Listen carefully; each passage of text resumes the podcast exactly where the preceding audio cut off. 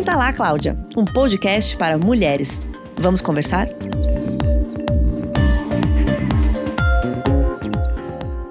Olá, meu nome é Letícia Paiva, sou editora de Cláudia. Estamos aqui para um, mais um episódio de Sem Calar Cláudia, é, dessa vez em um caráter de exceção. Geralmente a gente sempre grava os nossos episódios em estúdio, é, mas dessa vez, como estamos todos em casa, recolhidos, em isolamento, estamos fazendo à distância, então talvez você sinta alguma diferença em relação aos outros episódios. Mas a gente vai tentando até a gente poder retornar para nossa casa casa, é, o que talvez demore um pouquinho. É, eu estou aqui hoje com a Gabriela Sayago, que é terapeuta, ela é formada em psicologia e pedagogia, e ela vai nos ajudar a pensar em como nos prevenir é, de problemas de saúde mental e também como exercitar o autocuidado nesse momento, que é tão importante. Gabi, você pode contar um pouco mais é, sobre a sua trajetória e sobre as suas especializações para a gente entender como você consegue nos ajudar aqui hoje? Oi, Lê, obrigada pela oportunidade da gente conversar um pouquinho por aqui. Eu sou bacharel em psicologia e as minhas especificações são em terapia cognitivo-comportamental, psicologia positiva. Então, eu trabalho com, com desenvolvimento humano há 18 anos e hoje a forma que eu consigo trazer esse auxílio para a gente, para vocês, para todo mundo, são com essas formações em psicologia positiva em terapia cognitivo-comportamental, que são frentes que nos ajudam a lidar exatamente no momento da crise, que nos ajudam a pensar em estratégias, entendendo que, claro, a crise como a que a gente vive hoje é nova para todo mundo, mas que vivemos crises individuais nas nossas vidas e no meio em que a gente está o tempo todo nos dando essa sensação de ansiedade, portanto, tão importante a gente pensar nisso sempre, claro que agora de uma forma especial para todos nós, né? Sim, é, a gente conversou, eu conversei com a Gabriela na semana passada para uma reportagem que você vai conseguir ler na edição de abril de Cláudia, é, que quando esse podcast estiver no ar, provavelmente você já estará tendo acesso à revista, mas eu queria conversar com ela especificamente sobre uma outra questão. Não vou contar o que vai ter na reportagem da revista para vocês poderem ler. Eu queria com, conversar muito sobre, não só sobre o que pode acontecer com a gente durante esse período, em que há dois principais problemas, que é o avanço da doença, então a gente está com muito muito medo é, de pessoas próximas poderem ser afetadas, da gente mesmo. E também uma outra questão que é, é o fato da gente estar em casa, né? Como eu disse a princípio. Gabi, falando especificamente sobre estar em casa, é, que tipo de questões podem revolver na nossa mente, que tipo de problemas é, psicológicos podem começar a surgir, questões que são comuns, é, mas que podem começar a aparecer outros problemas, outras sensações que a gente não sentia antes, em ocasiões normais. É, muito boa essa pergunta, Lê, porque o início de uma quarentena, o início do que a gente está vivendo, ainda assustados com a situação, mas um período de férias, ah, a gente está em casa, então aproveita, vê as suas coisas, eh, faz o curso que você nunca conseguiu fazer, usa o seu tempo. No início, isso pode até ser interessante. Agora que a gente começa a entrar na segunda semana e sem previsão de fato de término, apesar de termos alguns dados de que vai voltar, entre aspas, ao normal, mas estamos numa situação muito complicada, então não temos a previsão aí já começa a ter o caráter ansiedade muito mais exacerbado. Porque você já fez o curso que você queria, você já organizou o armário três vezes, e aí a ansiedade começa a tomar conta de, gente, mas quando é que eu vou voltar a viver? E aí é que a gente começa a perceber essa, essa ansiedade mais exacerbada, como eu estava dizendo, e ansiedade é gatilho para outras doenças, do, outras questões de saúde mental. E aí é que precisa dar atenção, como por exemplo, coisas naturais para esse momento, transtorno obsessivo compulsivo, de limpeza, de organização, seja ele qual for, sendo principalmente agora com esse gatilho externo, tanto de doença como de muito tempo em casa, algo que a gente precisa prestar muita atenção. Outros, outras, outros desvios vindos pela pela ansiedade exacerbada, como por exemplo, algumas crises que podem ter o fundo de uma crise de pânico, ficar sentindo sintomas mesmo sem ter sintomas, começar a achar que você está doente e que não vem o ar, tudo que a ansiedade traz para a gente. Então, agora é um momento de muita, muita atenção para conseguir trazer a nossa mente para o hoje, porque o que, que vai fazer com que a ansiedade seja exacerbada? É esse medo do eu não sei o que vai ser amanhã, eu não sei se vai durar uma semana, se vai durar um mês, se vai durar dois. Não tem como a gente prever. Olha, vai acabar, fica tranquilo, vai acabar dia X. Vai acabar, gente, certeza. Mas não sabemos quando, nem como, nem como vai estar o mundo quando tudo isso acabar. Percebe o quanto isso nos gera ansiedade? Sim. Você acha que essa incerteza, e principalmente, para mim, isso aconteceu de forma muito pessoal, que alguém falou, ah, vai durar quatro meses. Quando disseram quatro meses, eu disse, não era isso que eu estava esperando dentro do meu planejamento mental de quanto eu vou conseguir sobreviver a isso. É, e aí uma pergunta que começa a surgir é, será que é pior no começo, pior no meio, pior no final? Será que a gente se acostuma, a gente se adapta? A gente se adapta a conviver com a incerteza? A gente precisa aprender a se adaptar porque vivemos com incerteza todos os dias da nossa vida. A gente só tem uma grande certeza que é que tudo acaba, inclusive a nossa vida. Então vivemos incertezas. Por isso, Lê, que o importante nesse momento é que a gente busque o que está sob nosso controle. Então, assim, se você escuta que são quatro meses, não dá para você ficar pensando, meu Deus, faltam é, três meses e 29 dias. Meu Deus, são três meses e 28 dias. Senão você enlouquece. Até porque ninguém sabe se são quatro meses. Por isso, tão importante é você viver o hoje. E, e aí, já falando numa parte um pouco mais de prevenção em relação à ansiedade, é a rotina. A, a, a maioria das pessoas consegue trabalhar de forma remota. Então, está desenvolvendo alguma atividade, é claro que é diferente do você ir até um escritório, encontrar as pessoas. Em casa, a gente faz em menos tempo o que quem consegue render em casa, claro, o que faria no escritório. Então, vai sobrar tempo invariavelmente. Mas se você organizar, então eu vou acordar sempre nesse mesmo horário. O que eu quero dizer é pôr dentro do teu foco o que é possível de você controlar. Ao invés de ficar pensando, meu Deus, são quatro meses, meu Deus, são quatro. Senão você fica uhum. andando uhum. em círculos uhum. e, e, e, angustiando e, e, e, tirando a saúde da tua mente, deixando ela num estado de alerta o tempo todo. Porque aí você está alerta com isso. Aí você uhum. escuta uma notícia que está aumentando o número, que é algo esperado, mas assustador que está aumentando o número. E aí, meu Deus, então eu não sei mesmo. E se eu sair, será que eu vou morrer? Entende que você está controlando, você está focando em tudo que você não controla e aumentando o teu nível de ansiedade? Sim. E além da, da rotina, tem alguma outra de prevenção, a gente tem falado muito é, sobre esse tema e muitas das coisas que aparecem é ai, meditar ou fazer um esporte, quer dizer, né, não dá para fazer muitos esportes, mas fazer alguma atividade física dentro de casa, é, coisas assim. O que, que, é interessante pensar? E também como não manter isso como uma obrigação, né? Vamos colocar também Exato. essa parte. Eu acho que entra muita coisa. Agora tem, tem bastante gente falando sobre maneiras de prevenção, Inclusive, já falei sobre isso também. E algumas são básicas e a gente vai ouvir mil vezes, e não adianta só ouvir mil vezes se não colocar no dia a dia. Então, eu falo que algumas coisas não são negociáveis, que é a atividade física, porque a gente precisa tirar essa, essa pressão e esse, toda essa energia concentrada que fica na cabeça. Pensa que o princípio do burnout, de quando que é uma doença que acontece por muito estresse, muito trabalho, é exatamente isso, muita energia concentrada na cabeça, não dá tempo de você não transformá-la, trazer para o corpo, e aí o corpo simplesmente não aguenta e fala: bom, deixa eu desligar essa pessoa que não está me ouvindo.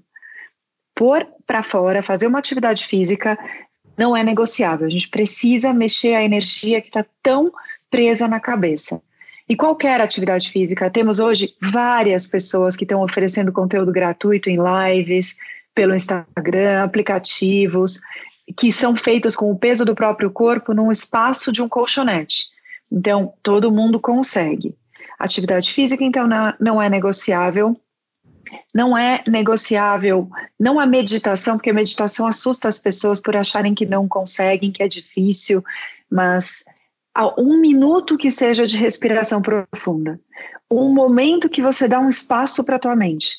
Veja, a meditação não é não pensar, isso não é humano, a gente não consegue não pensar.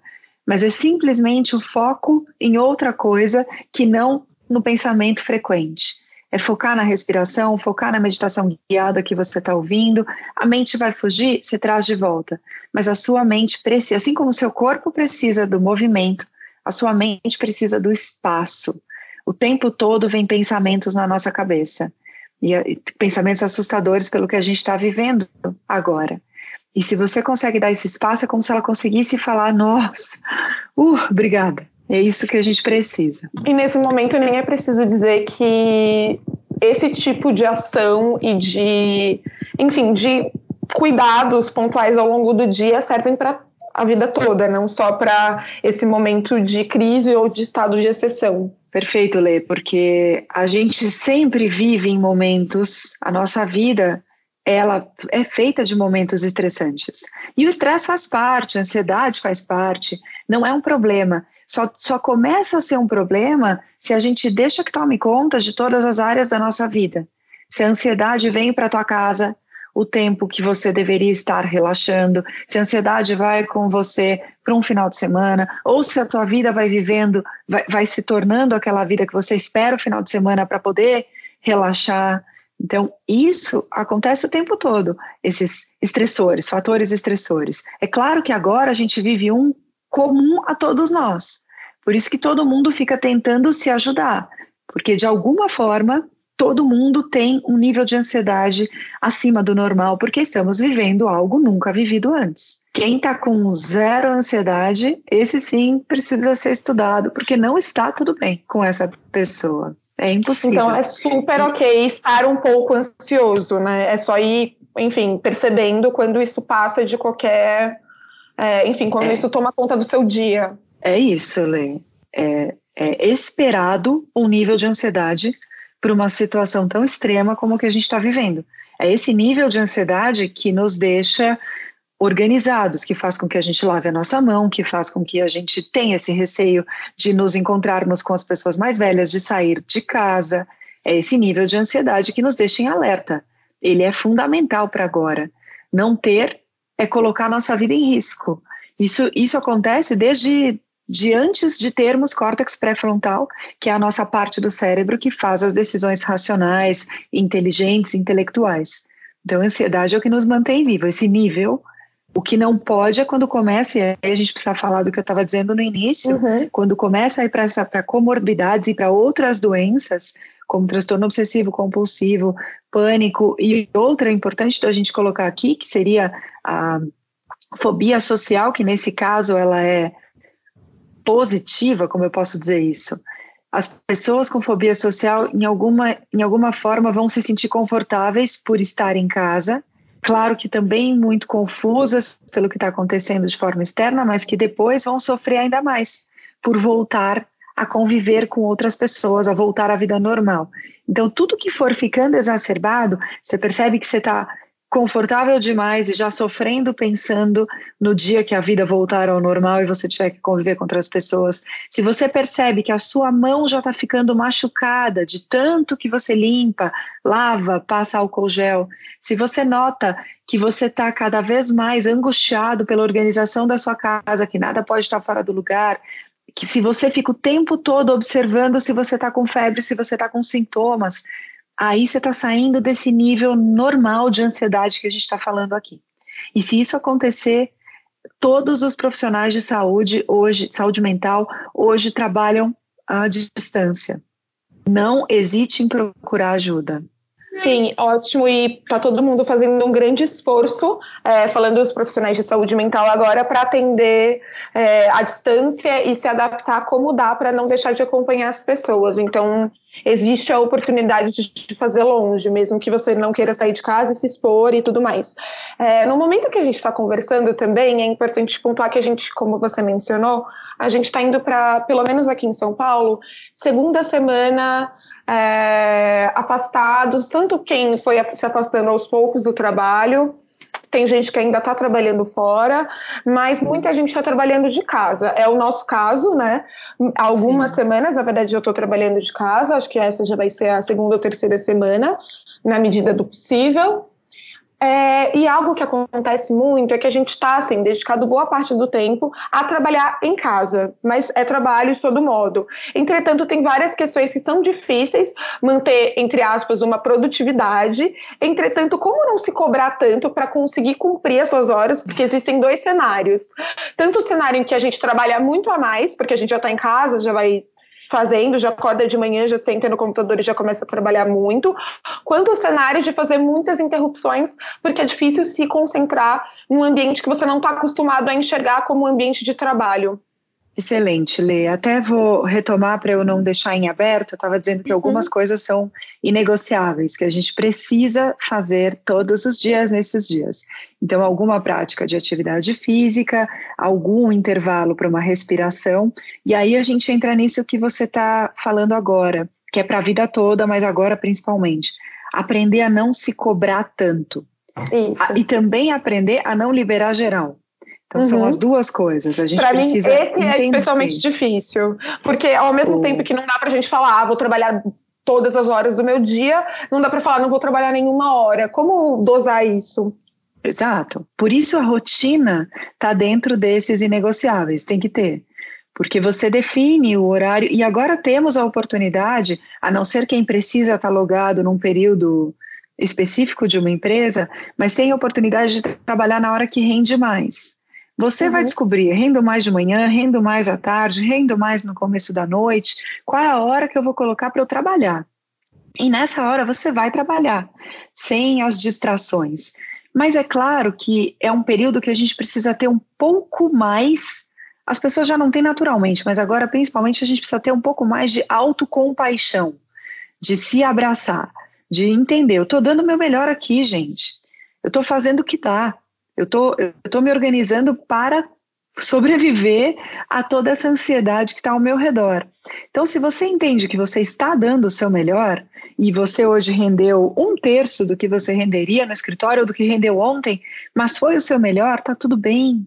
Tá tudo bem, vai tomar um banho, respira fundo. E outra coisa que não que a gente não pode esquecer nesse período é de se alongar muito. A gente está mais dentro de casa, mais sentado o tempo todo. Então, se alongar é muito positivo. E vai ajudar, inclusive, na produção, na produtividade. Se você entende que se alongar e respirar é fundamental, você começa a associar, inclusive, a essa sensação de eu estou cuidando de mim, autocompaixão, eu estou respeitando esse momento, eu estou entendendo que eu dou o meu melhor e estou cuidando do meu corpo, estou cuidando da minha saúde mental, estou respirando fundo e entendendo que amanhã eu volto. Amanhã eu volto a produzir mais, né? Não a vida, gente, não por enquanto sobre isso de produção, é algo que tem acontecido muito, principalmente a gente está passando muito mais tempo nas redes sociais e vendo muito mais Instagram, e todo mundo está tentando achar formas de se ocupar, e principalmente pensando em quem não está fazendo o home office, obviamente é muito complicado porque você tem muito mais horas livres do que antes você tinha quando você saía a trabalhar. Mas tem a parcela das pessoas que continuam trabalhando, enfim, tem esses dois grupos. Entretanto, Sim é, há uma corrente agora de como a gente está tentando se ocupar e tentando se distrair, principalmente, é a gente achar 30 mil tarefas, do tipo, vou fazer quatro cursos online e vou fazer yoga no meio do dia e vou enfim, me preparar para é, escrever um livro e tudo mais. Você cria muitas funções para tornar o seu entretenimento e a sua distração produtiva vamos voltar de novo no ponto de não se cobrar tanto, né? Por que, que também não dá para fazer isso? Isso é uma característica humana que nos machuca muito, que é a comparação. Se a pessoa X dá conta de fazer quatro cursos, duas aulas e tá feliz da vida no dia no fim do dia dela, poxa, essa é a fulana X. E você, como você funciona? O que para você faz sentido? Porque é livre. Entretenimento é livre. Você escolhe. Se tá uhum. bom para você, ótimo. Não tá bom, não faz mais. Alguma coisa, algum projeto também entra nessas nesse rol de inegociáveis. Você desenvolver alguma coisa para manter a tua mente ativa, principalmente para quem não está uh, produzindo, trabalhando nesse momento. Manter a sua mente ativa é se sentir útil. Que seja escrever a história da sua vida, uh, começar a desenvolver algo que você pretende fazer quando sair, começar um curso de uma língua nova que tenha aí disponível. Algo é muito importante. Agora, comparar produtividade é pedir para sofrer. E outras pessoas, com todo esse conteúdo que tem sido entregue agora para a gente, é, estão entrando em fear of missing out, FOMO, que é, eu acho que não tem a, a tradução literal, não tem a doença em português, mas é não. é essa sensação de eu quero participar de tudo ao mesmo tempo.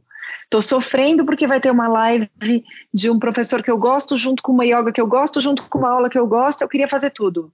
Não dá, não dá. Então, aí a gente está fazendo o quê? Trazendo novos estressores para uma mente que já está no nível de estresse absoluto. Não dá para a gente ter mais fator de estresse agora. É pedir para ficar doente sabe? E cria uma culpa, né? Principalmente para quem não está com tanto tempo, é, que não está conseguindo fazer essas outra, esses outros entretenimentos produtivos, né? Eu já não estou com tempo porque eu estou trabalhando e eu acho que do nada surgiram horas a mais no meu dia a dia para eu fazer quatro aulas, cinco oficinas e etc. É, vamos então... focar em algumas coisas que a gente queira muito, né? E se você tiver tempo, Lê, se, se, é, é, isso é por isso que é tão importante uhum. a gente pensar no indivíduo, no individual. É, as atividades estão aí. Tem muita coisa interessante. Eu nunca vou abrir mão de te falar, faça uma atividade física. Tem aulas Sim. de 20 minutos, tá ótimo. Porque existe um fator estressor fora do comum na nossa vida hoje. Além dos estresses profissionais, as situações do dia a dia, existe um fator estressor muito grande. Então, esse ninguém tá. Ninguém, eu, eu falo que eu não dou essa liberdade para ninguém. Não precisa uhum. ser todo dia, mas três vezes na semana precisa mexer o corpo, se alongar e respirar fundo. Isso não é negociável. Agora, o restante é o que cabe na tua vida, na tua agenda, no seu interesse, o que para você faz sentido. Somos 7 bilhões, 8 bilhões, acho hoje, todos passando por um momento difícil e todos diferentes uns dos outros. Então não dá para a gente se comparar, a gente pode se ajudar. Quando a gente faz o que a gente está fazendo aqui, e dizendo a importância de fazer uma, de ter uma rotina, independente de como funciona a tua vida individual. Então, ter uma rotina, fazer ter uma prática de atividade física três vezes na semana, respirar fundo e se alongar todos os dias. Isso é para todo mundo. O resto é escolha. É escolha dependendo do seu dia a dia, do que você gosta e do que para você faz sentido. Você quer ficar o dia inteiro na, na sua cama lendo um livro, aguinha com açúcar tá maravilhoso, tá o dia inteiro tirando os combinados, tá, gente? Exato, Mas tá maravilhoso. Tirando as alimentações, o sono, Isso. etc. Até porque é. depressão também é uma doença que a gente precisa olhar nesse momento. É, quando a gente fala em falta de tempo e principalmente em culpa e autocompaixão, eu acho que essa é a palavra para essas pessoas agora, que são as mulheres que têm filhos e que estão com eles em casa e ao mesmo tempo trabalhando. É, eu vi muita gente falando, ai, não estou conseguindo trabalhar e tudo mais. É, ao mesmo tempo, eu vi algumas mães e eu achei ótimo que estavam, ah, eu vou conseguir fazer o que der no meu home office, porque eu sei que eu tenho uma tarefa a mais que eu não tinha, que é ter que cuidar do meu filho, arrumar um monte de atividades para ele fazer, porque porque crianças têm muito mais energia do que nós. É, enfim, como levar isso para quem ainda não está com essa autocompaixão? É, como, enfim, tentar é, juntar tudo isso e ser, ter um pouco menos de autocobrança, talvez. Eu acho que é Excelente. isso. Excelente. Primeiro de tudo, para todas as pessoas, mas em especial para as mães, é a não comparação mesmo. Que a gente uhum. use as redes sociais para se inspirar mas não para achar, porque mãe, falo, eu, eu, eu sou pedagoga também, falo que nasce o filho, nasce a culpa. Mãe se sente culpada o tempo todo. Então, elas realmente precisam desse exercício de autocompaixão, que é olhar e falar: eu estou passando por uma situação absolutamente atípica. Estou fazendo das tripas coração tá ótimo. O que eu puder oferecer, tá ótimo.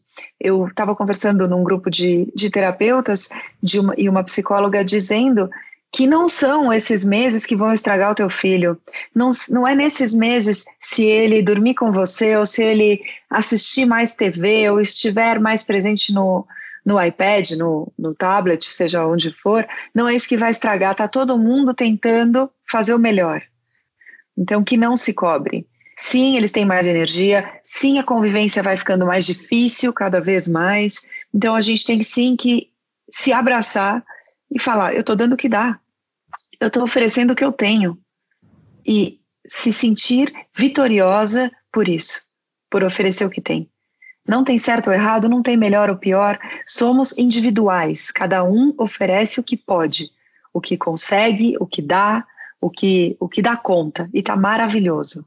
É, você mencionou um último ponto que eu queria entrar, que é o da convivência. A gente vai estar em confinamento, é, algumas pessoas vão estar sozinhas, vão experienciar uma outra relação com o isolamento, mas tem gente que, enfim, vai ficar convivendo com a família que a gente não convive tanto assim, porque a gente trabalha, a gente sai de casa, os filhos vão para a escola e tudo mais. É, e aí, como, enfim, usar também esses, esses princípios de não se cobrar tanto, de ter mais autocompaixão na convivência, ser mais tolerante, talvez, que tipo de questões podem aparecer e como a gente pode reagir a elas. Essa é uma, uma situação delicada, eu até na, na, minha rede social ontem escrevi sobre a convivência, porque agora estamos todos forçados a conviver, seja conosco, todos nós estamos precisando conviver com a gente mesmo, seja com essa situação externa tão absurda, seja com pessoas da família. E a primeira coisa a se desenvolver, a convivência é uma arte, e é uma arte que precisa de paciência, num momento em que a paciência está tão curta.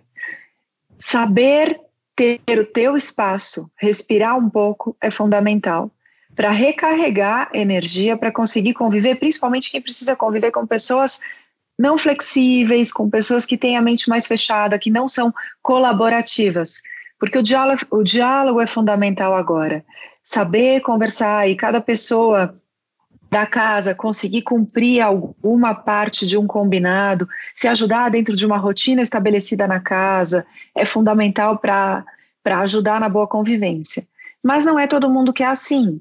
Então, a gente precisa entender e, inclusive, selecionar. Se você convive com uma pessoa que é difícil, que gosta de bater de frente, que você sabe que te irrita, põe na tua cabeça, concorda em discordar simplesmente não bate, não briga.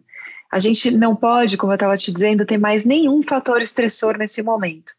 Então, é, é, aquela hora de ser feliz ao invés de ter razão. Porque quem tem a, a cabeça aqui não, não flexível, não está afim, não vai abrir, vai querer te provocar em argumento, você está sensível, você vai cair, vai te irritar, vai ser pior ainda. Então, a gente pode pensar em evitar embates, começou a perceber que a conversa está ficando difícil, que tem um falando de A e outro falando de B, e que não vai haver um caminho do meio, simplesmente respira fundo e fala: Olha, posso falar? Prefiro que a gente não discuta. A gente pensa muito diferente e está tudo bem. Você fica com a sua verdade, eu fico com a minha verdade, a gente não discute esse assunto. Para a gente evitar esses combates, embates dentro de casa. E, e o outro ponto é esse: é ter o teu espaço, que seja o seu banho que você respire, se reconecte com você, faça esse exercício de autocompaixão, de eu estou aqui oferecendo o que eu já nem sei mais de onde eu tiro, então tá tudo bem. Eu estou fazendo o meu melhor, ponto. Então, eu queria te perguntar se tem alguma outra recomendação que é bem importante para esse período, mas que também pode ser interessante para a gente levar para a vida, ou seja, começar a praticar agora e é, tentar manter no futuro. É, alguma outra recomendação ou alguma outra dica ou alguma outra, algum outro ponto que é importante de ser discutido? É, acho que como recomendações ficam essas que a gente já frisou tantas vezes, de organizar, de controlar o controlável. Eu adoro falar isso. Então, coloque na tua rotina o que você consegue controlar. Um exercício de autocompaixão, sem dúvida, é fundamental. Esse de você lembrar que você está fazendo o que você pode. E algo que eu digo sempre para os meus pacientes é, fazer uma, uma faxina na sua rede social, que você siga o que te inspira, não o que te traz uh, sensação de comparação, de mal-estar. Tá ali como inspiração, tá valendo. Tá te machucando, tira. Agora a gente precisa focar nisso. Nenhum outro fator estressor pode entrar. E para a vida, a mesma coisa. Que você entenda que já tem muitas coisas acontecendo ao seu redor, que o restante a gente precisa olhar e pensar como é que eu tenho, como é que eu soluciono essa questão? Eu posso solucionar? Está dentro de algo que eu posso fazer? Dentro do que eu posso fazer, eu estou fazendo? Então eu estou fazendo a minha parte, está tudo bem. É se acolher o tempo todo. Ótimo, gente, é bem importante isso. É, eu espero que na próxima, Gabi, a gente consiga estar frente a frente para alguma oh, conversa. É, espero que nos próximos meses e muito, muito cedo, não demore tanto, mas a gente vai persistindo. É, para todo mundo, eu queria dizer que podem mandar sugestões de podcasts em arroba Online e também recomendo muito seguir a Gabi. O arroba dela é Gabi Sayago é, no Instagram. É, muito obrigada a todo mundo que ouviu. É, espero que as dicas tenham sido boas para esse momento. Não vamos nos cobrar tanto e vamos tentar exercitar a autocompaixão, que é uma palavra que agora eu vou usar muito. E muito obrigada, Gabi. Vamos estar juntas em breve. Obrigada a você, Lê. Obrigada a todo mundo que está aqui. Espero que a gente consiga ir se ajudando. Eu falo que é o momento do um ajuda o outro. Tá todo mundo junto. Tá bom, muito tá obrigada. Bom? Eu tá que bom. agradeço. Um beijão. Beijo.